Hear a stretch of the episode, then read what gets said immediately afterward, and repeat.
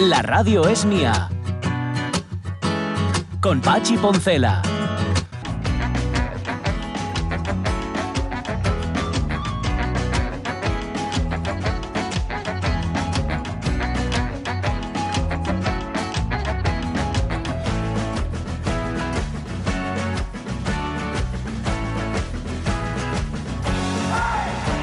Las 11 y 7 minutos de la mañana, pues en efecto me señala Ramón Redondo que en la guía oficial del Festival Internacional de Cine hay una descripción de las pelis en asturiano, de todas además. Pues por lo que tú hayas visto, ¿no? Sí, está bien. La hay en castellano, la hay en inglés y la hay en asturiano. Así que nada, no riñáis a Fran Gallo y compañía, que, que en efecto el asturiano tiene un sitio aquí. Y además sí, sí, está tal cual escrito. Bueno, pues nada. Em, vamos a seguir hablando de cine, sabéis que estamos en la antigua escuela de comercio. Mm, Si de vez en cuando escucháis como que hemos entrado en alta mar, ¿sabes? Como que nos estamos moviendo en, en lugar de marejadas o hemos entrado en el Gran Sol a pescar ala o a, a- a pescar bonitos, em, es porque el entarimado de esta escuela de comercio es así. Alguien tuvo la buena idea de conservar el entarimado original. Esto hace que cada vez que hacemos un programa desde este sitio, pues ocurra esto, como que estamos en alta mar, las cosas como son. Tito Montero. peor ¿el todavía qué? la Perdón. Entrada. La entrada es peor, ¿no? ¿No os acordáis? Sí. Hicimos uno desde la Hicimos uno de, sí, pero desde arriba. Sí, sí, sí, sí. era ya de charol. Totalmente, sí, sí, sí. era- cada vez que entraba alguien, además era un sitio que estaba concurrido, me acuerdo. Era muy concurrido, Entraba muy, mucho muy y concurrido. hacíamos las entrevistas, una gran, la botella de ron, hacía así, pum, todo el rato. Vale. Em, Tito Montero, ¿cómo estás? Muy bien. Aparte de nervioso. Pues sí, mucho. Y, y- y os, os convino a aprender claqué si no sabéis ya. Sí, sí, sabemos, sabemos. Lo que pasa es que no nos gusta tampoco exhibirnos y no tenemos edad, las rodillas ya. Bueno, Tito Montero, director de Hilos, que es el único largometraje de un realizador asturiano a concurso. Y esto tiene que dar, confiésalo, Tito, vértigo, cierto vértigo. Sí, sí, estoy. Es- Estoy poniéndome nervioso por minutos general, eh, por, por- por la parte, se lo comentaba antes a Jorge, por la parte Sí. íntima de la película, que es lo que más me, Sí, claro. me preocupa de cara a, a mañana, al pase del estreno, ¿no? Mm. Eh, que, bueno, la carga eh, emotiva de la película en lo personal y en lo familiar es muy, muy, muy, muy alta. Y luego también eh, yo, yo intento, o sea, te- tengo un, una línea marcada en la que creo que, que el cine que hago sirva algo en lo personal, pero poco en lo colectivo, es muy poco interesante. Entonces eso me da más responsabilidad porque eh, en, en las secciones oficiales el- en los últimos años, las películas asturianas que, que compitieron fueron de tal nivel, algo que si lo estuviésemos hablando hace 10 años eh, podría ser política ficción, era política ficción, ¿no? Sí. Eh, no porque no hubiese, sino porque eh, era imposible que, que llegase. Yo siempre recuerdo, te- tengo muy en mente el nivel de, por, por poner un ejemplo, que podría poner muchos más, ¿no? Pero el, el Escaezu, eh, Recuerdos del 37, es Sí. una película que si hubiese llegado unos años más tarde eh, hubiese reventado igual que el nuevo cinema galego y- y por, por poner un ejemplo, ¿no? Pero bueno, eh, pues to- to- toda la, la- la filmografía que ha competido en sección oficial de, de Ramón Lluís Bande, que este año vuelve a estar en sección oficial con Contracampos, película inte- íntegramente en, en asturiano, como la mayoría de su, de, de su filmografía. Eh, Elisa Cepedal, eh, Celia Viada. Sí. Pf, bueno, son o sea, pues, pe- películas que, que compitieron en estos últimos años con un nivel altísimo Sí. que a mí me han interesado mucho y de las que he aprendido mucho. ¿no? Entonces, bueno, esa responsabilidad colectiva parece que, que- que pesa un poco. Te sientes portavoz casi. de- Bueno, no sé si de una generación. No, lo, lo- lo- lo que creo es que lo, que lo, que le hace falta al cine asturiano es sumar, lo único que le hace falta al cine asturiano para, para avanzar y, y- y- y seguir en, en la línea interesante que creo que lleva los últimos años son buenas películas. Entonces no me gustaría que, que- que la aportación con la que llego yo eh, bajase Ya- ya el, altísimo nivel que, que- que me, que me precede, ¿no? Porque eh, igual pelis anteriores mías que creo que sumaron, bueno, no tuvieron esta visibilidad por X o por Y, ¿no? Eh, sí. eh, Entonces, eh, eh, bueno, los cortos sí, ¿eh? pero bueno, que, que estoy pensando ahora en el pasado presente, por ejemplo, que fue una película de la que yo estoy muy orgulloso, pero que en, en realidad se vio mm, relativamente eh, poco por, por, por temas eh, extra cinematográficos, ¿no? Que, bueno, Como suele final- ocurrir, ¿no? Sí, Sí. bueno, al final las cosas suceden y encaja mejor los tiempos y yo, por ejemplo, en este, en este año, ¿no? Pues como se me juntaron muchas cosas, todo parece que encajó bien y, y se está viendo, yo creo que incluso de más en, los ulti- en las últimas semanas. Bueno, para tu gusto, seguramente. Sí, para sí, tu gusto, sí. Lo que haces es tirar de hilos, que es el título de, la, de la película, hilos eh, familiares. Cuando haces esto, que es en tiempo de, de pandemia, em, ¿sabías lo que podía pasar? Es decir, ¿esto era un acto controlado? ¿Sabías por dónde iba a acabar? ¿O, o te, o te arriesgaste a tirar del hilo? Uno nunca sabe lo que va a pasar cuando tira. Bueno, la, la peli tiene mucho de simbólico y, y de materialista, ¿no? Eh, no, no esconde su filiación eh, marxista en muchos, en muchos aspectos, tan, tan físico como que los hilos son eh, tangibles, ¿no? Sí. Eh, mi madre, que es una de las patas importantes de, de la película, eso- y la familia materna, sobre todo en el arranque, tanto mi madre como mi abuela eran eh, modistas, bueno, eran, son. Mi madre todavía eh, a sus eh, 75 años sigue cosiendo todos los, los días, los días de su vida, ¿no? Entonces, e- e- esa pata física, el trabajo también es muy importante en, e- en la película. Entonces, e- e- esos hilos físicos están presentes, ¿no? Eh, lo laboral también, pero los hilos simbólicos, yo creo que eh, fueron apareciendo de manera natural porque permean un poco. Mm, Ahora cada vez soy más consciente del trabajo de los últimos años, ¿no? Entonces, esta película en realidad, o sea, yo tengo una manera de enfocar el cine muy eh, Bertov, ¿no? Y entonces la primera vez que eh, piensas en una imagen de una película, que fue hace muchos años esta en particular, eh, para, para mí se inicia el proceso de, de- de montaje. Otra cosa es cuando seas capaz de, de acabarla, en el caso de que seas capaz de- de hacer algo que puedas mostrar en una, en una sala a, a la sociedad a la que interpela, ¿no? que eso es otra cosa que me importa mucho. Claro, porque una cosa es que tú cuentes la historia de tu familia, que le puede interesar a tu familia, Mm. y otra cosa es, como tú decías antes, que tenga una proyección, que socialmente tenga una proyección. Y además hay otra cosa, eh, es- esa preocupación estética, porque aquello sea, vamos a explicarlo muy sencillamente, bonito, pero que además tenga una trascendencia ética. Eso también te preocupa y también está en hilos. Uh, Está absolutamente en la película. De hecho, eh, esta, esta, esta película en parte también es como una, una reacción a, a los problemas que yo tenía con mis anteriores películas por exceso de belleza. ¿no? Y, y- y- y te- y teóricamente, que funcionaba muy bien, y, Sí. eh, que, que, bueno, tú ves el mundo, el- si, el cine es el establecimiento de una mirada al mundo, ¿no? Eh, y establecer un punto de vista y, contar desde ahí, eh, yo- yo- yo tengo cierta eh, caída hacia lo estético que a veces que me preocupa, sobre todo eh, para no perder el punto de vista ético Sí. y, y político y que eso no, no, no estorbe. ¿no? Y es un, es un magma en el que estoy trabajando y, y, eh, en la propia película eh, que no esconde su proceso de creación. ¿no? De hecho, es una parte importante. Aparecen anotaciones en la libreta sobre eh, el concepto de imagen bella que tiene que Claro. trabajar la, la- la propia película, ¿no? Y que sea esa belleza la eh, que la belleza la justifique la necesidad de que un plano vaya detrás de otro Sí. con sentido y no otros componentes estéticos. Aún así, yo creo que siendo una peli diferente, un poco diferente, eh, la cabra tira al monte y me quedó una, una peli. eh, Muy que- Tito que- Montero. Bueno, o sea, el- yo- yo- yo creo que tiene eh, una belleza Sí. matérica Sí. evidente en, en- en- en- en muchas partes, ¿no? Pero es material muy sensible, ¿no? Porque tú precisamente lo que decías de los nervios que no tienen tanto que ver contigo como con, con tu padre y con tu madre, ¿no? Que no han visto la película. No, no, Todavía no lo han el- visto. el- el- e- este proceso en el que la película eh, nace por una necesidad. O sea, yo creo que el cine valiente es el cine necesario y, y- y que la necesidad que tengas de hacer eh, una película más allá, o sea, que no tenga nada que ver con el dinero o con lo industrial es lo que Sí. justifica Sí, sí. su existencia real. Entonces yo hubo momentos de mucha zozobra. eh.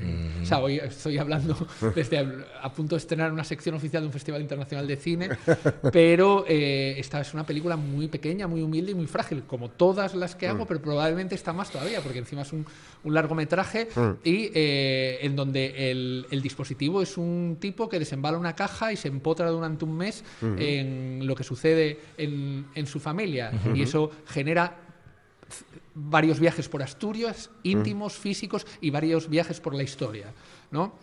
Eh, y esto era muy frágil y era había mucha soledad. Si de la piedra eh, no hubiese entrado en la parte final de la película, aunque siempre han estado Sí, en paralelo sí, sí. a- ayudando en todas mis películas. O sea, si Vera no hubiese aparecido en la parte final de la película, yo no sé si hubiese sido capaz de en estos últimos meses, que ya estaba todo tal, pero cuando llega la parte de, hostia, y ahora hay que ponerse con las partes de producción que no puedo afrontar, Claro. a- a- afrontar yo eh, sin... Ah.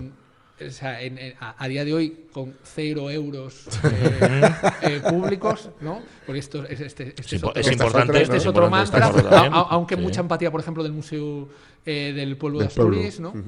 que, que- que- que sí que apoya con, Sí, sí, sí. con, con- con material, Con material eh, gráfico, a día de ¿no? hoy, ¿no? Eh, O sea, si- sin, sin- sin el apoyo descomunal de, de la piedra y de, y, y- y- y de Vera, yo no sé si estaría. Mm. Sí, sí. Si, si hubiese sido capaz de, de no explotar en la última eh, fase de, de la película. Pero había una cosa muy clara que es a donde quería llegar, Mm. que es que en realidad. Si lo pienso, me daba igual. Eh, solo había un espectador que me importase. Mm. O sea, yo iba a hacer esta película sí o sí porque creía en la necesidad de que mi padre necesitaba Sí. que yo hiciese Porque tu, esta peli. tu padre además, eh, digamos que realiza y verbaliza una petición muy concreta. Sí, hace, a- hace unos cuantos años ya, ahora puede parecer más normal, ¿no? Pero cuando mi padre, que es una persona súper metido eh, para adentro, un, un albañil que no hizo nada más en su vida que trabajar y dejarse eh, literalmente el- la vida y la salud sí. durante... Yo sé que esto es aplicable a, a- a muchos Sí, sí. eh, asturianos, pero el, el exceso de, de- de- de trabajo de mi padre era una cosa que sorprendía a, to- a toda la gente que lo conocía, todo, todo para que nosotros pudiésemos vivir una vida diferente a la que él, Sí, tuvo, que, sí, sí. A la que él tuvo que sufrir. La, la pata de mi madre es diferente porque vi- viene de otra eh, Mm. realidad, también eh, de una clase social cercana, pero muy diferente. ¿no? Mm. Sí. Eh, entonces, que, que- que tu padre te coja un día, te lleve al salón de casa Mm. y te diga, puedes enterarte de dónde murió Mm. mi padre y que tú eh, pienses que tienes un abuelo que sabes que murió en la guerra y que no sabes absolutamente nada de él y que en ese momento tienes incluso que preguntarle cómo se llama y que cuando te lo dice Felipe García Moro dices, ay, meca, es verdad, sí, alguna vez lo oí. Sí, sí, sí. Y en ese momento, bueno, yo era periodista, trabajaba eh, en prensa escrita en aquel momento, pero era, eh, eh, fue antes de, de- de- la, de la ley del gobierno de Zapatero y bueno, empecé a investigar, lo que encontré fue- era muy doloroso, entonces como que lo Sí. dejé pronto y no me sentía con capacidad eh, de tirar del hilo más y, y- y fue el cine en realidad el que, el que me dio las claves de cómo eh, intentar acercar más a investigación en los últimos años. Fue un proceso largo porque todo está construido para que no te acerques a eso, ¿no? Eh, Claro. el- el- el- Para que no la- preguntes. Sí, la gente cree que si la gente cree que se puede ir a un archivo y encontrar, o sea, no os quiero contar lo que es eh, rastrear eh, los últimos días de un miliciano Claro. eh, cualquiera eh, sobre el que, al igual que cientos de miles, cayó una losa de silencio y de olvido eh, descomunal, tanto que llegó a borrarlo de la historia de, de- de su familia. ¿no? Y entonces, el, el- el espectador principal, ese que tenía que verlo, era mi abuelo, pero también tengo siempre muy presente mi hija o mis sobrinos, ¿no? Eh, que, Sí. que- que ellos no, no puedan decir lo mismo que dije yo de... O sea, eh, que, no puedan este- tener esa este sorpresa, este? Por lo menos que sepan un poco, ¿no? Porque yo tengo muy claro la, la- la- pata familiar. Yo tuve eh, a- abuelos con los que conviví y, que, y que conformaron mi vida, pero e- e- e- esa, ese silencio Sí, sí. En, en una zona, ¿no? Que es aplicable a... eh, yo diría que cientos de miles de asturianos, porque en el proceso yo iba hablando con gente. Claro. Y iba a fotocopiar un documento a no sé dónde y la señora de la fotocopiadora me contaba dos historias de su familia. Claro. Y estaba tomando un café con Pablo Martínez Corral, el historiador que es otra pata importante de la película y que sin habérmelo encontrado en, en el camino no, no hubiese conseguido lo que conseguí. Y estábamos tomando un café en Avilés, en el Lord Byron, y se levanta de al lado una persona que nos está escuchando a- Sí. a, pedirle, por, a darle los datos de su abuelo por si por favor puede investigar algo. Esto era constante, terrible. ¿no? Constante. Y bueno, claro. eh, o sea, en, en el momento en el que tú haces todo, todo este proceso y tienes que eh, escuchar eh, en la tele hace dos días eh, vivas a Millán Astray, pues... Sí, eh, o, a, o a- Pipo de o a Llano. cierto, o a cierto, No sé. o a cierto político confro- eh, con- vamos clasificar la guerra civil como una guerra que eh, como un problema que tuvieron nuestros abuelos. no, el- el- el- uno- una, un- una de las patas... Es que bor- borrar la historia es una estrategia política. Bueno, absolutamente. Entonces, el- la construcción de la historia eh, Claro. la, la- la- la maneja el poder. Claro, ¿no? claro, Y, claro. el poder decide qué documentos vemos y cuáles no, y, y Mm. qué relato se, se- se establece o se intenta establecer, porque también estamos nosotros para intentar eh, pelear Romperlo, por, contar- por contrarrestarlo. ¿no? Pero eh, es, es- es ca- absolutamente eh, capital eh, dejar una cosa muy clara. Mi Mm. peli es absoluto presente. Ajá. Sí, sí. O sea, y está eh, asitiada y, y recorre el Asturias de hoy en día, Sí, sí, la sí, España de hoy en día, la Europa de hoy en día, el mundo de hoy en día y lo, lo- lo- lo que destapa de alguna manera o, lo que trata de convocar es ¿qué, qué- qué sucedió aquí? ¿Qué no nos contaron que nos afecta tanto Ahora. al, al presente que, que sucede esto en el salón de una casa eh, cualquiera Sí. en el siglo XXI? ¿no? Y esta semana hablábamos con Marta de Miguel justamente por la diferencia entre nostalgia y memoria. La nostalgia nunca es productiva y la memoria sí. Eh, mm, vamos a saber, o vas a saber hoy, qué, qué produce esa memoria, esa, esa recreación a través de una película en tu familia. Pero a ti, mm, tú eres, mm, te conoces mejor, no te voy a decir si eres mejor persona o no, pero por lo menos tienes un mayor conocimiento de ti Eh, mismo sin- después de sin la duda. peli. Y, y- y fíjate, y conozco mejor, entiendo mejor a mi padre. Entiendo, entiendo mejor Pues eh, eh, eh, en- en muchas cosas. ¿no? Que igual, que igual no solo trabajaba por sacaros Sí. adelante, sino por no parar, por no pararse a pensar, ¿no? Tal Bueno, él, él- él- fue dentro de la familia el que tuvo que asumir eh, el todo, ¿no? Y hubo otra gente que a lo mejor sí que se preocupó un poco Sí.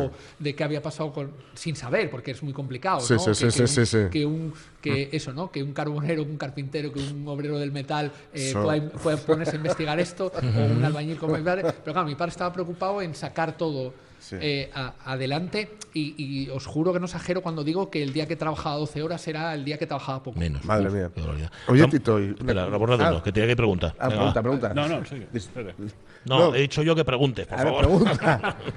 Es- Es que es de una timidez No, eh, no, no, no. enfermiza. Eh, Venga, esta tira. vez no era Que no parezca que has venido aquí nada más que para el pregunta programón. final. Venga, va. A ver, yo. Eh, Hilos está empezando su carrera, que esperemos larga. en eso.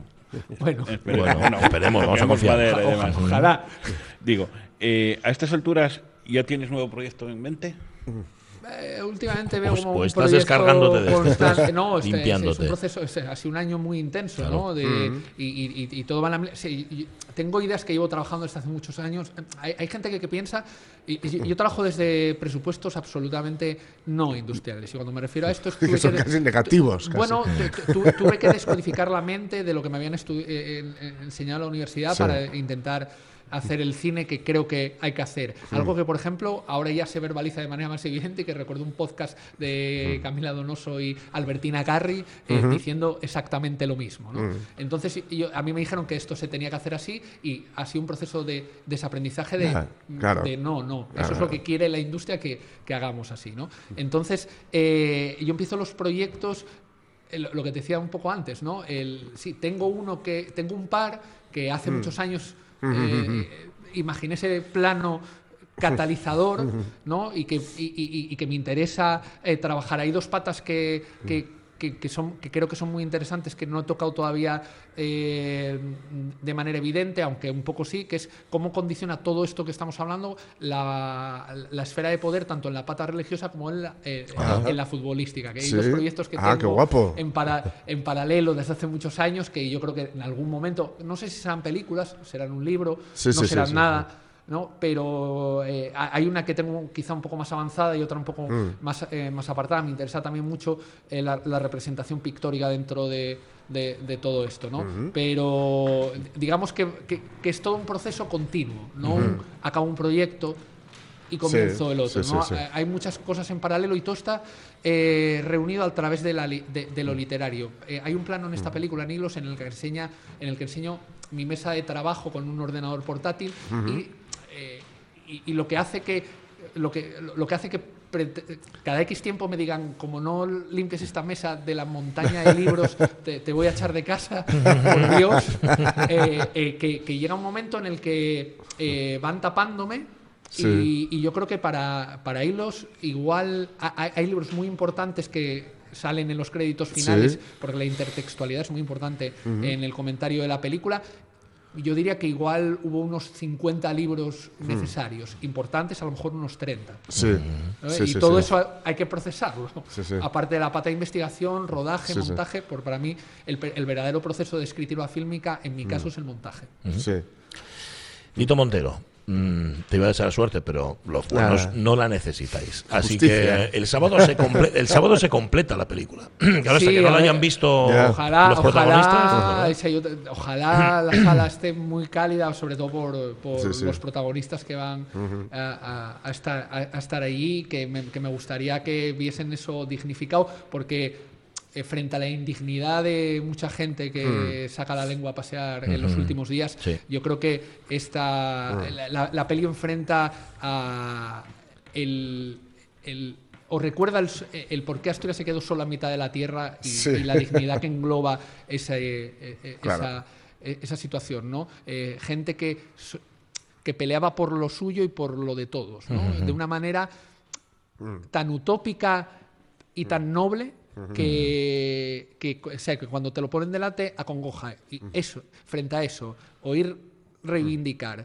eh, asesinos profesionales como, como Millán Astray, ¿no? que es uno de los personajes más deleznables de la historia, eh, yo me- o sea, de Occidente seguro, Seguro, seguro.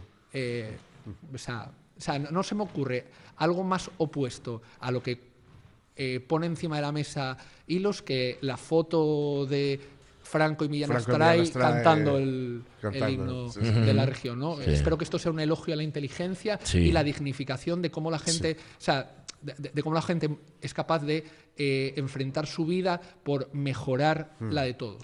Acabar con esa equidistancia, ¿no? Pues sí. Bueno, sin duda. Tito Montero, enhorabuena por estar ahí. y, gracias, es verdad. El, el- el estreno es eh, este sábado siete y media en la sala 5 de Ocine, en el Centro Comercial Los Fresnos, y hay un segundo pase en la sala 7 de los Cines Yelmo, Sí. en el, el- el domingo también a las siete y media, y va a haber la semana que viene un Ah, par bien. en institutos, en el IES de la Fresneda el martes y en el Bernardo de Quirós el, el- el viernes, porque es ahí precisamente Importante donde me esto, gusta, sí, eh, do- donde más me interesa que la Claro. peli se bata Sí, el, sí. el cobre en, en- en las aulas. Pues a por ello. Gracias, Tito. Gracias a Muchas gracias. Em, presencia asturiana en el Festival de Cine y no es perdón ¿eh? Y la, no es es- la flema británica no Em, quiero decir que nos cuota la presencia cuota, asturiana en el no es Festival de Cine presencia. y muy interesante lo que decía Tito Montero es que seguramente si mucho de lo que se hizo antes se hubiera puesto ahora se hubiera Sí, sí. y si Asturias no fuera Asturias que también es verdad es como Eso si mi cierto, ¿eh? tuviera ruedas y- bueno estas cosas pero Asturias sigue siendo Asturias por suerte o por desgracia bueno ¿estás contento Ramón Redondo? Sí, sí. Va, luego va a venir María de Medeiros ¿eh? Muy bien. que lo sepas ¿eh? Sí, lo sabía, lo sabía. Ya lo sabía, lo sabía, Y viniste peinar. Y sin peinar. Vinimos sin peinar, cualquiera de los dos. Oye, haz una cosa, José, se para y nos vamos a hacer una Asturias de historias especial. Hemos ido a la hemeroteca y vamos a hacer a bas- al de Balu, eh, a nuestro estilo, o sea, con pinceladas, lo que fueron estos 60 años de Festival de Cine. La radio es mía. Yo de Asterix Obelix, mi nombre favorito siempre ha sido, que es un personaje que sale en Asterix en, en Córcega, el prisionero corso, que es O Catarineta Bella Chix. Y se te quedó, ¿eh? Y se me quedó. Con Pachi Poncela. Thank you.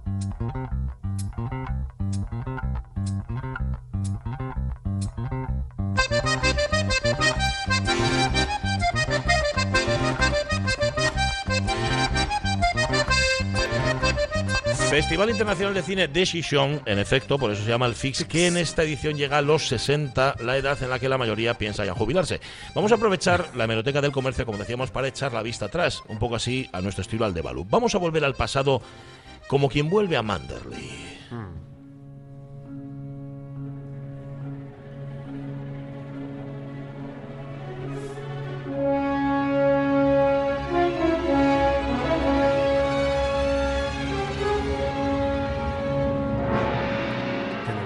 vuelve a Manderley. Sí, sí, con la música de Max Steiner o no vuelva a Manderley.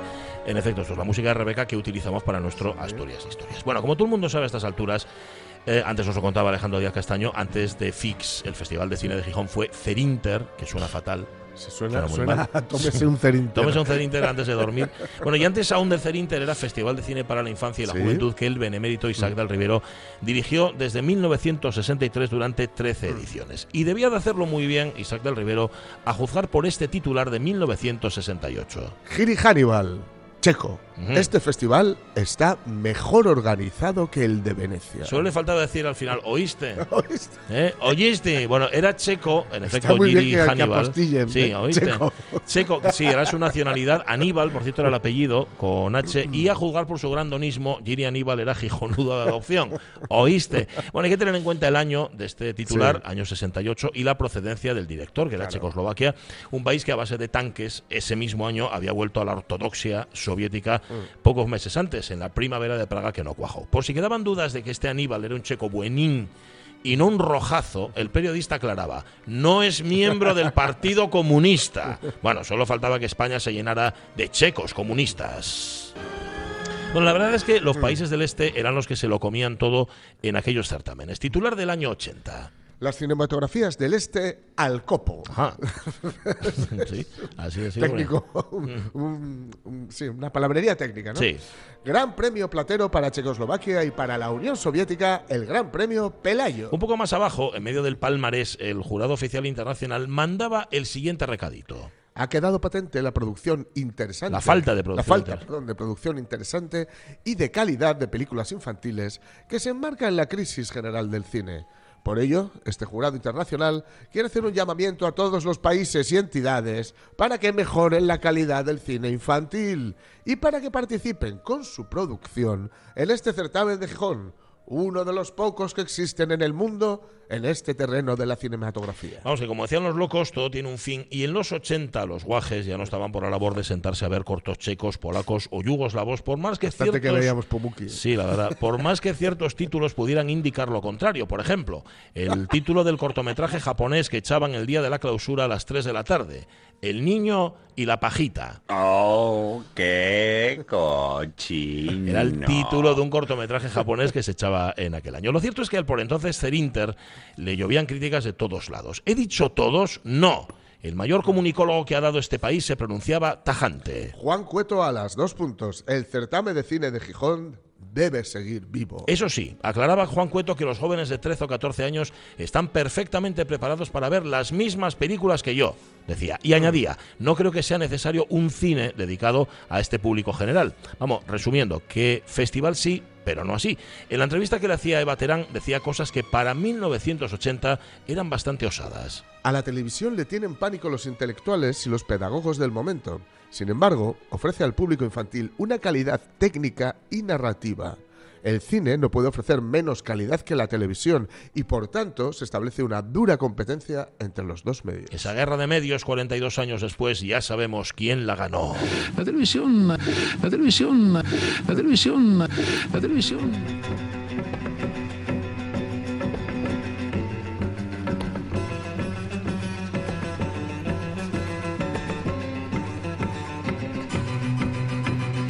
Bien, el Cerinter tuvo que cambiar de orientación. A ver, la verdad es que un poquitín sí que se le había pasado el arroz ¿eh? al festival. Claro. Bueno, y glamour, glamour el justo. En los actos de inauguración y clausura, mucho gobernador civil, mucho alcalde, mucho preboste de la cinematografía y, por supuesto, mucho checo. Última conferencia de la delegación checoslovaca. Versó sobre el cine de animación. Madre del alma, con los checos, ¿eh? es increíble. Que Pumuki, ¿no os acordáis de Pumuki? Pumuki, cómo no que recordar a acababa Pumuki. poniendo Koniec. Sí, Que- Koniec, que- sí, que señor. Koniec es, Sí. es gracias, me parece, o O adiós. fin, era O fin, yo creo que fin. Sí, si en polaco. Bueno, da igual, sí, sí, sí, pero es que era, eran los reyes de la Yo, animación. per- perdonadme el taco, ¿eh?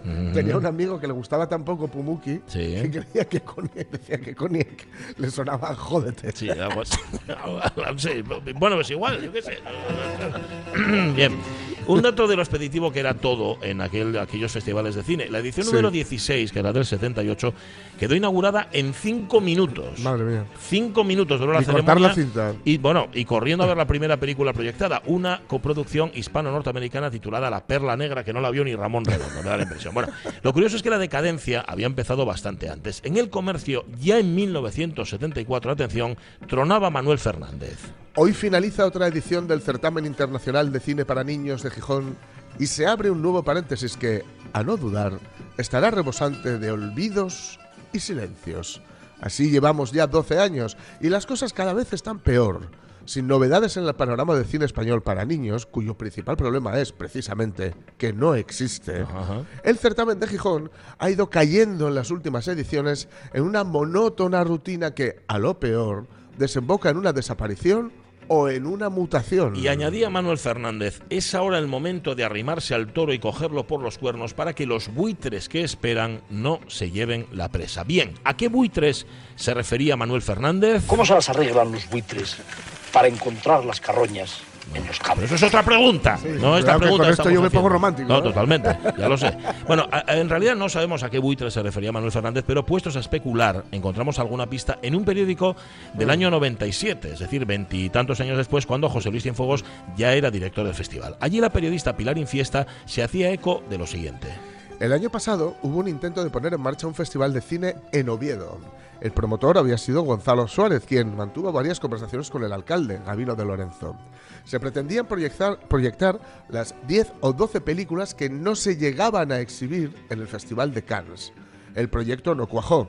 Incluso fuentes del Ministerio de Cultura habían advertido que no iban a financiar dos festivales de cine en Asturias, separados solamente por 28 kilómetros, puesto que ya existía uno en Gijón con casi 40 años de experiencia a sus espaldas. A ver, ¿se refería Manuel Fernández en aquel lejano 74 a la posibilidad de que Oviedo se convirtiera en sede de un festival paralelo? No lo sabemos, aunque todo es posible, ¿viste? No te digo nada, te lo digo todo. ¿Eh? No te digo nada, te lo digo todo. Podía ser, podía ser, ¿por qué no? Bueno, por resumir, el festival cambió de rumbo, cambio de director, antes lo recordábamos con, con, eh, con el actual director, con Alejandro, que si Aladino Cordero, que si Mario Menéndez, que si Juan José Plans, aunque la historia pudo haberse escrito con otros nombres. Titular del comercio, febrero del 88. Espera que se me ha bloqueado el ordenador. Te lo digo yo. Se confirma que José Luis García será el nuevo director del Festival de Cine. Bueno, parece ser que el entonces alcalde Tini Areces le había tirado el picado a García, director de Volver a Empezar. Sí. Según la noticia, alcalde y concejal de Cultura se habrían reunido en Madrid con el aludido y el aludido estaba muy interesado, comillas, en trabajar por Gijón. Mientras tanto, el director vigente, Aladino Cordero, esperaba su cese inminente, que llegó poco después, justo antes de que en marzo Juan José Plans, por entonces director del Centro Territorial de Televisión en Asturias, asumiera el cargo. Y colorín colorado, este cuento se ha acabado. Y fueron felices y comieron perdices. Y a nosotros nos dieron con la puerta en las narices. Señoras mías. Sí, señor. Pero bueno, me temo que os estemos aburriendo con tanta trastienda y vosotros lo que queréis es escaparate y brilli brilli. Pues aquí tenéis, titular. Arturo Fernández presenta hoy en el María Cristina la gala inaugural del número 28. 27, 28, 28 Festival Internacional de Cine. Tony Franciosa, invitado estelar del, del certamen, estará presente en el acto. Tony Franciosa. Este era- va a ser Furilo. No, no, no, no, ese era Daniel J. Trabanti. Ah, vale. no, pero, pero Tony Franciosa era también un secundario. Un Ah. secundario, cuidado, de lujo, ¿eh? que se Vale, apareció en pelis buenas. Mm, eh, Sonaba o u olía vagamente a Hollywood y a Baron Dandy también. pero tú ves a, a Tony Franciosa y te huele a Baron Dandy. Y eran estos eh, que aportaban cierta pátina hollywoodiense internacional Sí, al sí. Festival de Gijón. Bueno, en realidad, Tony Franciosa era poco. Aquí en Gijón picábamos mucho más alto. Robert Redford, Oliver Stone y John Daly entre los invitados al Festival de Cine de Gijón. ¡Ojo! Invitados. Cosas que Claro, que fue yo como si yo invito a la María de Medeiros a cenar. Lo dice, bueno, pues María de Medeiros, yo la invité, está invitada a cenar, pero no es el caso. Claro, eso no quiere decir que asistieran. De hecho, no asistieron. O sea, que yo sepa, John Denny no lo sé, pero Robert Redford y Oliver Stone aquí no, por aquí no pisaron. Lo cierto es que intentando encontrar su personalidad, el Festival de Gijón tuvo momentos en los que tal parecía una versión descafeinada del Festival de San Sebastián. Eso nos dio algunos momentazos de lujo y esplendor, como ver, ahí lo tienes, en Cuerpo Mortal, a Daniel J. Es. alias Furilo, ¿verdad? A Jacqueline Bisset, a Christopher Lee o a otro, este otro siniestro encantador. Cálido homenaje a Jack Palance. Se le obsequió con una placa y una escribanía del siglo XIX. Ajá, lo de la placa pase, porque es lo suyo. Lo de la escribanía del siglo XIX no sé muy bien. Bueno, me imagino que escribanía no se refiere al escritorio, sino a lo que hay encima, Será ¿no? Al- el- para apoyarse. Sí, ¿no? eso es como, sí, algo Sí. así. No lo sé, ¿no? Pero el caso es que se regalaron a Jack Palance, que no sabemos qué hizo con él. Bueno, Juan José Plans, que era entonces director del festival, definía a Jack Palance como... Un vaquero bueno en un rancho de California, rodeado de animales y de plantas. ¿Por qué homenajeamos a Palance? Porque creemos que los malos también tienen derechos. Claro que sí. Él nos ha dicho que es feliz en su vida y todos nos arreglamos. Y nos nosotros alegramos. también nos alegramos mucho. ¡Vivan los malos! Los malos siempre, siempre llevan barbas o patillas. Siempre. Faldita corta. También. Bueno, en el caso de Jack Palance no necesitaba. Tiene esa cara hecha a, a- a machetazos que no hace. Bueno, el año de Jacqueline Bisset, que fue el año 91, la ceremonia de clausura fue presentada por el gran Nacho Martínez, quien justificó su elección, decía, porque siendo de Mieres no entro en el contencioso entre Oviedo y Gijón. Y quedó bien con todo el mundo. Está bien. El festival, por cierto, rendiría homenaje a Nacho Martínez en el 94. Almodóvar, María Paredes, Echanove y Fernando Guillem, entre otros, asistieron anoche en Gijón al homenaje al, al actor mierense. Nacho Martínez, incuestionablemente querido. Mira, por destacarse un solo testimonio de aquel homenaje, el de Marisa Paredes. Dijo, estoy segura de que es la persona más noble, más dulce, más tierna, más llena de humor y de amor con las que he trabajado nunca. Luego va a venir Miguel Trevín, que lo conoció, Lo con Nacho ¿no? Martínez, y hablaremos de él. Bueno, hoy da nombre, además, Nacho Martínez, a uno Sí. de los premios gordos del FIX, Sí. que poco a poco fue colmando las aspiraciones de cinéfilos y pelimaníacos. Titular del director y guionista Paul Schrader. Después de escribir Taxi Driver, me compré una pistola y fui al psicoanalista. A Matalu. No sabemos muy bien qué. Bueno, preguntado por uno de los hitos de la peli de Scorsese, ya sabéis, en Taxi Driver, ese Sí. momento de él, ¿estás hablando conmigo? Eso es. Schrader dijo que la frase no era de su cosecha, que él no la había escrito. De Niro utilizó, dice Schrader, una parodia de un cómico norteamericano, es decir, fue una improvisación. La frase no estaba en el guion, tal cual. Así se escribe, amigos, la historia del cine. ¿Hablas conmigo? ¿Me lo dices a mí? Dime, ¿es a mí? Entonces, ¿a quién demonios le hablas si no es a mí? Aquí no hay nadie más que yo. ¿Con quién puñeta crees que estás hablando? ¿Oh, sí? Ah, muy bien. ¿Ah? ¿Eh? ¿Ah? La Cagón. parte de cagón no sale aquí, no lo hemos puesto. Pero si se habla de la- con quién puñetas. Vamos a ver, un tío que es un asesino. Bueno, da- vamos a dejarlo. ¿Cómo voy a decir que Es puñetas? el, eh? es el doblaje de la época. Totalmente, es para de la época. Mira, otra leyenda, otra leyenda detrás de las cámaras que tuvo a bien pasarse por Gijón.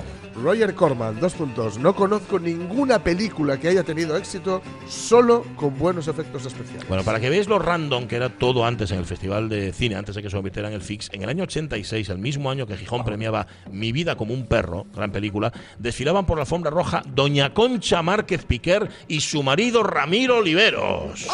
Eso, que estaban en la misma alfombra roja que otros grandes del cine. Bueno, en el 92, hace ahora 30 años, las estrellas de la gala inaugural fueron los trabajadores de Ensidesa que se subieron al escenario mientras Tini Areces de Cazadora cruzaba los brazos y escrutaba el infinito. Gritos de Asturias se salva luchando y de trabajo sí, paro no, queremos dialogar, no boicotear, fueron escuchados por la primera autoridad municipal, que se avino a la petición de los trabajadores y autorizó que el comité de fábrica de la factoría de Ensidesa en Gijón pudiera dirigirse a los asistentes al festival, aunque el alcalde, con muy buen criterio, exigió hablar él primero, como introductor de los representantes sindicales. Estuvo muy bien, la verdad, el gesto, porque les dejó hablar. Dice, oye, no va- que- claro, es mucho más democrático, por ejemplo, que intentar desalojarlos a toda costa. Por ejemplo. Que eso Sí. se ve. Una frase literal que hemos Sí, escuchado hace no señor, mucho. desalójalos, échalos aquí, etcétera. Bueno, podríamos tirarnos toda la mañana contando historias, anécdotas, historietas, pero el presente es siempre más interesante que el pasado. No obstante, y como por alguna parte hay que terminar, a que no sabéis quién se encargó de clausurar Oh. el festival del año 1990. El humor del Gran Wyoming puso punto final al Festival de Cine. Sí, señor. Fue en el cine María Cristina, hoy extinto, antes lo dijimos, con Tony Franciosa, Maribel Verdú, Lola Herrera. Wyoming fiel a sí mismo daba algunas claves de su concepto de gala. Todo el mundo me decía que con salir y enrollarme estaba todo hecho. No sé qué ha pasado, pero a medida que los organizadores del festival me han ido conociendo, insistieron en que la brevedad era lo más importante. Sí, señor, sí, señor. Hoy va a poder demostrar que para mentes como la suya, 32 años no son nada. Mirad, por ahí viene. ¿eh? Con la mano entre las piernas cuando voy montando en bici. Con la mano entre las piernas cuando voy montando en bici. Con la mano entre las piernas cuando voy montando en bici. Con la mano entre las piernas cuando voy montando en bici. Let's go and play a little bit of boogie.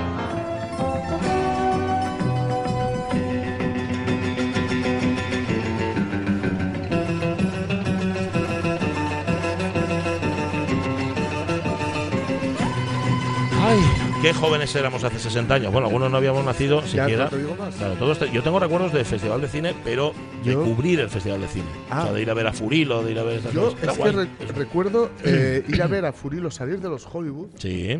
mm, Estoy ya. Hace sí, mucho tiempo de esto. Hace mucho tiempo, los, los primeros multicines que hubo aquí en Mm, Gijón. sí. Y mm, ir allí por llevarme a mi hermano Juan. Para, por, por ver al tipo de, de canción de Wall de Wall Street. de de Wall Hill Street, no, de Hill Wall Street, sí, sí. Y, de- y- y de lle- acercarme hasta allí. Pero desde luego, eh, no tener.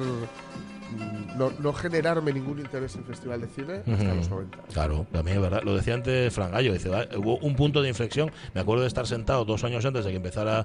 El año que empezó Cienfuegos, decía, Sí. dos años antes de que yo me incorporara, y vi a la gente con la que yo salía de copas por la noche, los encontré a todos en el patio de butacas. Y dice, aquí está pasando algo. Claro. Sí, el festival había cambiado y ya era el Sí. fix. Y, ha- no era y había, cambi- había cambiado también el, el cine, porque habían hecho su entrada. Yo, a mí me parece un fenómeno, aunque parezca que no, un fenómeno seminal en este sentido. El triunfo, veréis que os, os va a parecer cogido por alfileres, pero no, ¿eh? tengo, Ujú. una, tengo una teoría y la puedo demostrar. Adelante. Eh, el triunfo del Nevermind de Nirvana Ujú. fue el triunfo de, la, de lo alternativo, es decir, Ujú. de lo que estaba por debajo de la superficie más habitual. Y eso trajo consigo ese triunfo comercial eh, que hizo que, por ejemplo, sellos como Sub Pop en Seattle eh, eh, se vieran asediados por los grandes, las grandes marcas que querían llevarse a sus grupos. Eso hizo que toda la industria del entretenimiento se diera cuenta de que bajo la superficie había algo explo- explotable. Ajá. Y por esto tenemos, por ejemplo, coincide con la, valga la redundancia, la explosión de Ujú. Reservoir Dogs de Tarantino, Por ejemplo. de cierto cine, eh, bueno, del cine que, que ahora conocemos como cine underground, del cine alemán, del Ujú. cine europeo, del cine en Oriente que no estaba llegando y que se hacía con otros medios, dijeron, ostras, esto Mm. también da perres. Pues sí. Da pena, pero al final la cosa es que de perres. Ah, ni más ni menos. Pero bueno, tuvo la suerte de en esa ola, y ya que ese es el símbolo que se ha elegido y que de elegido Marco Marco Recuero. Para esta edición, en esa ola de los 90 estaba el Festival de Cine de Gijón. Vale. Habíamos prometido canciones que tienen que ver con el Festival de Cine. Sí, sí. Eh, Rego, atienda la siguiente canción. Eh, Atiende, por favor, sí, sí. a ver, yo os cuento. De mano la banda sonora, voy a decir una, pero Grullada es muy importante. Yo siempre digo que una de las grandes diferencias entre el cine y la vida real es que el cine no tiene banda sonora. Para bien y para mal. La vida real, quieres decir, ¿no? La vida real, perdón, no tiene banda sonora. Es decir, si tú desembarcas en las playas de Normandía o si estás en, ju- en la jungla vietnamita, No no va a salir el adagio de Barber Ujú. mientras te están friendo a tiros. Va a salir el, el olor a, a carne quemada y a sangre, etcétera, etcétera. ¿no? Entonces, la- la- es, por eso es bueno ir con cascos siempre. Ujú. Y Sí, claro. Ponerle Ujú. una banda sonora a tu vida, ¿no? Sí. Eh, en el caso de las bandas sonoras de Nick Cave y de Warren Ellis, son bandas sonoras. eh, vamos a decir que Nick Cave y Warren Ellis casi casi se dedican a esto ya en exclusiva.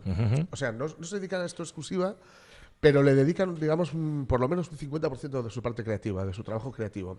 Eh, hay una razón prosaica. Las, las bandas sonoras dan mucho dinero. Claro. Te lo pagan muy bien. Bien. Eh, El dinero otra vez. bien, te lo pagan muy bien. Quiero decir, si te contrata gente potente, ¿no? Si te contrato yo, Ujú, ujú. No vas- puedes pagarle nada. Pues vas a cobrar O poco. eh, nada, ¿no? Bueno, pero esta que vamos a escuchar ahora, esta canción que vamos a escuchar ahora, digamos que es un doble tirabuzón, Ujú. porque pertenece a The Proposition, que es una película que yo recomiendo muy mucho. Es un western australiano Ah. con mm, una plantilla. eh, no, no recuerdo ahora mismo, pero Ramón se va a acordar del actor principal de El Irlandés. Ujú. Se Sí, acordará. sí. Bien. Eh, bueno, con una pro- y que es un western australiano que escribió el propio Nick Cave. Ah. El guion es del propio Nick. Cave. Y por supuesto, por supuesto, música. aunque solo sea por ahorrar perres. ¿También salía él? Dije, no, no sale, Ah, no no sale. sale, bueno. Pero hay otra en la que sí. Mm. Dijo, la banda sonora la hago yo. Una de las canciones más reconocibles porque son, digamos, eh, lo que hace es mucha textura, ¿no? Ujú. lo que, pero también hay alguna canción que tiene cierta estructura de lo que podríamos llamar canción tradicional, como The Rider.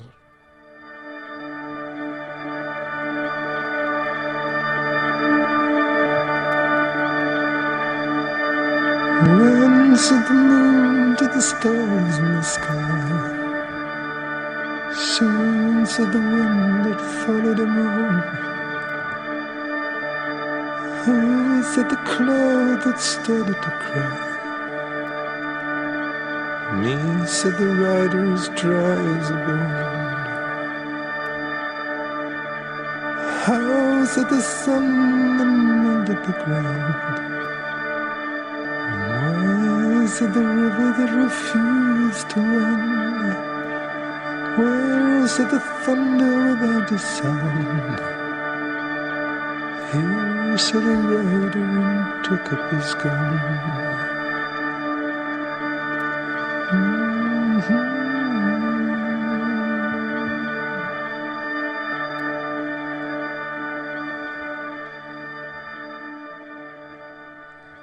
Dicho cierta estructura. Ah, no, está bien, dar, está ¿eh? bien. Acaba ahí. Sí, luego tiene The Rider 2, donde Ajá. lo que hace es entrar con una con un bajo muy, muy potente. Ujú. He de decir que hay juegos, juegos, me refiero a juegos de plataformas como la Play, la Sí. Xbox o lo que sea. Eh, hay concretamente uno que se llama Red Dead Redemption, Ujú. que es una, una absoluta maravilla. Es una película, es jugar una película de- de- de- del oeste, vamos a decirlo así, solo que manejando tú al protagonista. ¿no? Ujú. Eh, ha influido tanto este tipo de bandas sonoras en, en películas, sobre todo en westerns, porque ha hecho un par de ellos. Luego vamos a escuchar una que está en un western. Que se la, la banda sonora que se utiliza Ujú. fusila los modos de Nick Cave y de Warren Ellis. Anda. Pero Mm. sin pagar a Nick Cave y a Warren Ellis. Ya. Que es un poco el fondo de la cuestión. Bueno, claro. ¿Ponemos otra? Venga, ponemos otra, sí, Esta es muy, a es muy 11. actual. Hay que decir que la película esta que se ha hecho sobre Marilyn, que no Ujú. recuerdo ahora mismo, Blonde. Blonde. Eh, la banda sonora también es de Nick Cave y Warren Ellis, pero he traído películas que yo haya visto. Ah, vale. Porque- o series que yo haya visto. Esa como no la he visto porque me da muy mal rollo. Sí. no tal. Pero esta que ha sido muy una peli, una serie, mejor dicho, eh, muy de actualidad, muy famosa, que se llama Dahmer, el, Mm. el de Jeffrey Dahmer Stoner, ¿sabes? El, el carnicero de Milwaukee. Sí. La banda sonora también es de Nick Cave y Warren Ellis. Aquí acongoja. Ya da un poco de miedina más empezar. ¿eh?